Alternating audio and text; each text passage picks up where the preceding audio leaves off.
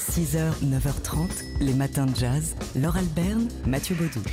Hier, on vous a parlé de cette exposition qui vient de débuter au musée d'Orsay, le modèle noir de Jericho à Matisse. Et en marge de cette exposition, ou plutôt au cœur de cette exposition, il y a euh, des, une œuvre euh, monumentale euh, d'un artiste américain, artiste conceptuel new-yorkais, qui s'appelle Glenn Ligon. Et qui s'intitule cette œuvre des Parisiens noirs. En fait, ce sont 12 néons qui reproduisent les signatures ou disons l'écriture de modèles noirs euh, d'œuvres du 19e et du, du 20e siècle. Euh, On a des figures bien connues, par exemple Alexandre Dumas père, Joséphine Baker ou encore Laure qui posa pour euh, la servante de l'Olympia d'Édouard Manet. L'or euh, qui n'apparaît pas si souvent que ça dans les ouvrages d'histoire de l'art. Donc euh, c'est une invisibilité qu'on cherche à rendre visible encore davantage. hein. C'est ce qu'on vous expliquait hier et notamment ce que nous expliquaient les propos de l'historien Papendiaï. Et donc Glenn Ligon qui est l'un des initiateurs du mouvement philosophique américain de post-blackness hein, qui réfléchit à, à la question de l'identité noire aux États-Unis, eh bien, Glenn Ligon a créé euh, cette euh, série de néons, donc euh, avec, vous le disiez Mathieu, la, la propre écriture euh, des personnalités qui l'honorent, des personnalités plus ou moins connues, plus ou moins visibles. Ça s'appelle Des Parisiens noirs, 12 néons, euh, et c'est à voir, donc, Au musée d'Orsay, en regard de l'exposition Le modèle noir de Jericho à Matisse. 6h, 9h30, les matins de jazz. Laure Alberne, Mathieu Baudou. En ce moment, à la Halle Saint-Pierre, euh, qui à Paris est le lieu d'exposition, le musée d'art brut, on peut voir une exposition autour de l'art brut de Chicago. Chicago qui a toujours été une ville euh, à part, que ce soit euh, dans le jazz d'ailleurs, avec l'art ensemble Chicago par exemple, et, son jazz si singulier, et dans tout ce qui concerne l'art hein, en, général, c'est une voix singulière que celle de, Chicago, et là on en a la traduction avec cette exposition conçue par euh, Intuit, le musée de Chicago dédié à ce qu'on appelle euh, outre-Atlantique l'art outsider et intuitif. Et d'ailleurs, c'est c'est pas un, hasard hein, si c'est euh, Chicago qui a accueilli la première exposition du buffet, le, grand passeur d'art brut. Alors oui, cette exposition célèbre et présente au public français des artistes populaires dont beaucoup sont des Africains américains qui créent une œuvre très lien avec leur euh, expérience de vie. On va écouter la commissaire de l'exposition. Elle s'appelle Martine Luzardi. Elle, euh, dirige d'ailleurs euh, le, La Halle musée, Saint-Pierre. la Halle Saint-Pierre. Et on va l'écouter ici justement nous parler de ces artistes africains-américains. Ils créent une œuvre spécifique qui est en relation évidemment avec leur histoire. Et le docteur Charles Smith en est un des meilleurs exemples. Il a créé tout un environnement avec des sculptures, avec des sortes de scènes très spirituelles où il voulait raconter euh, le destin des Noirs en, en Amérique à partir du moment où ils ont été euh, arrachés à leur terre, la traversée et ensuite leur installation en tant qu'esclaves, évidemment, aux États-Unis. Cet art-là ressemble au jazz. C'est l'équivalent artistique du jazz, du gospel et du spirituel en musique.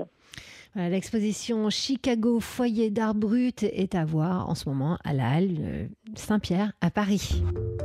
Les matins de jazz. De l'œil à l'oreille. Et aujourd'hui, avec vous, Fabien Simode, rédacteur en chef du magazine L'œil, on parle de printemps, de dessin et même d'hirondelles.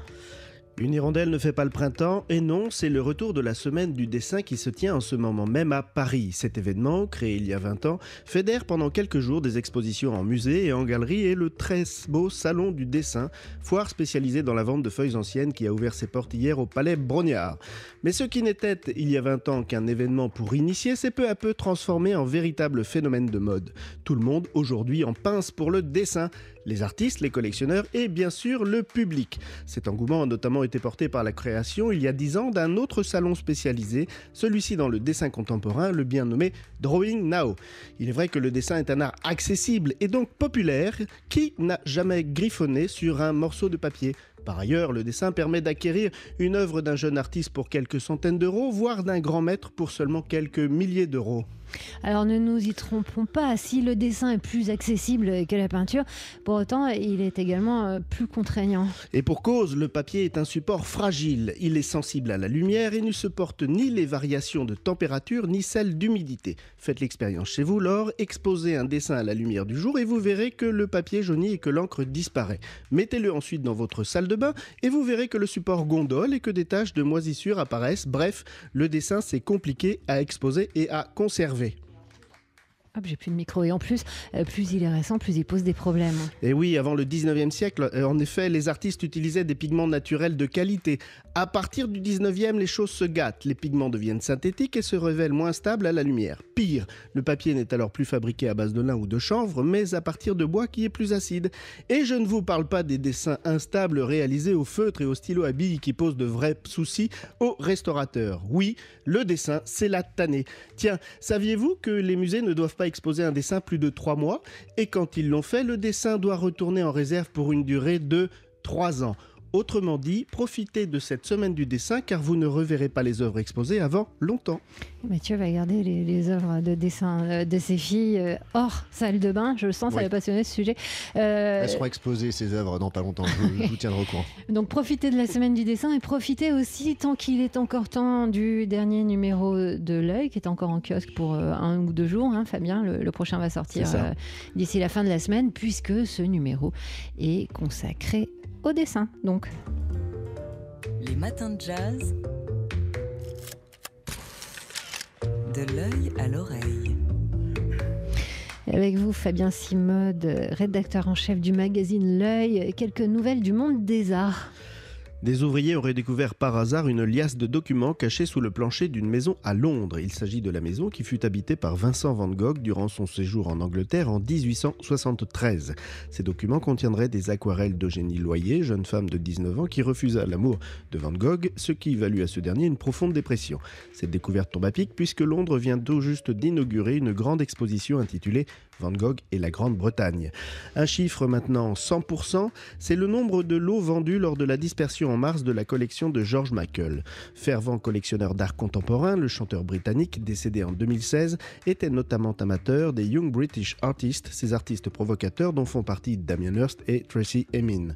Si 100% de l'eau vendue pardon, reste un score exceptionnel pour une vente aux enchères d'art contemporain, cela semble être le sort réservé aux ventes de collections de stars, puisque 100% des œuvres de la collection de David Bowie avaient déjà trouvé preneur en 2016. La question c'est est-ce qu'on veut une œuvre d'art ou est-ce qu'on veut une œuvre d'art euh, qui a été possédé par David Bowie ou George Michael. Bref, euh, Fabien, vous voyez 1000 expositions par semaine. Laquelle euh, conseillez-vous à nos auditeurs pour ce week-end? Allez, semaine du dessin oblige, je vous invite ce week-end à aller découvrir l'œuvre du dessinateur Stéphane Mandelbaum au Centre Pompidou. Tout est là, le dessin extraordinairement maîtrisé, puissant et torturé, et le destin, pas dessin, mais destin romanesque d'un jeune homme, Stéphane Mandelbaum, qui fut assassiné en 1986 pardon, à l'âge de 25 ans à la suite du vol d'un tableau de Modigliani dans lequel l'artiste aurait trempé. C'est jusqu'au 20 mai, c'est au Centre Pompidou et c'est une découverte.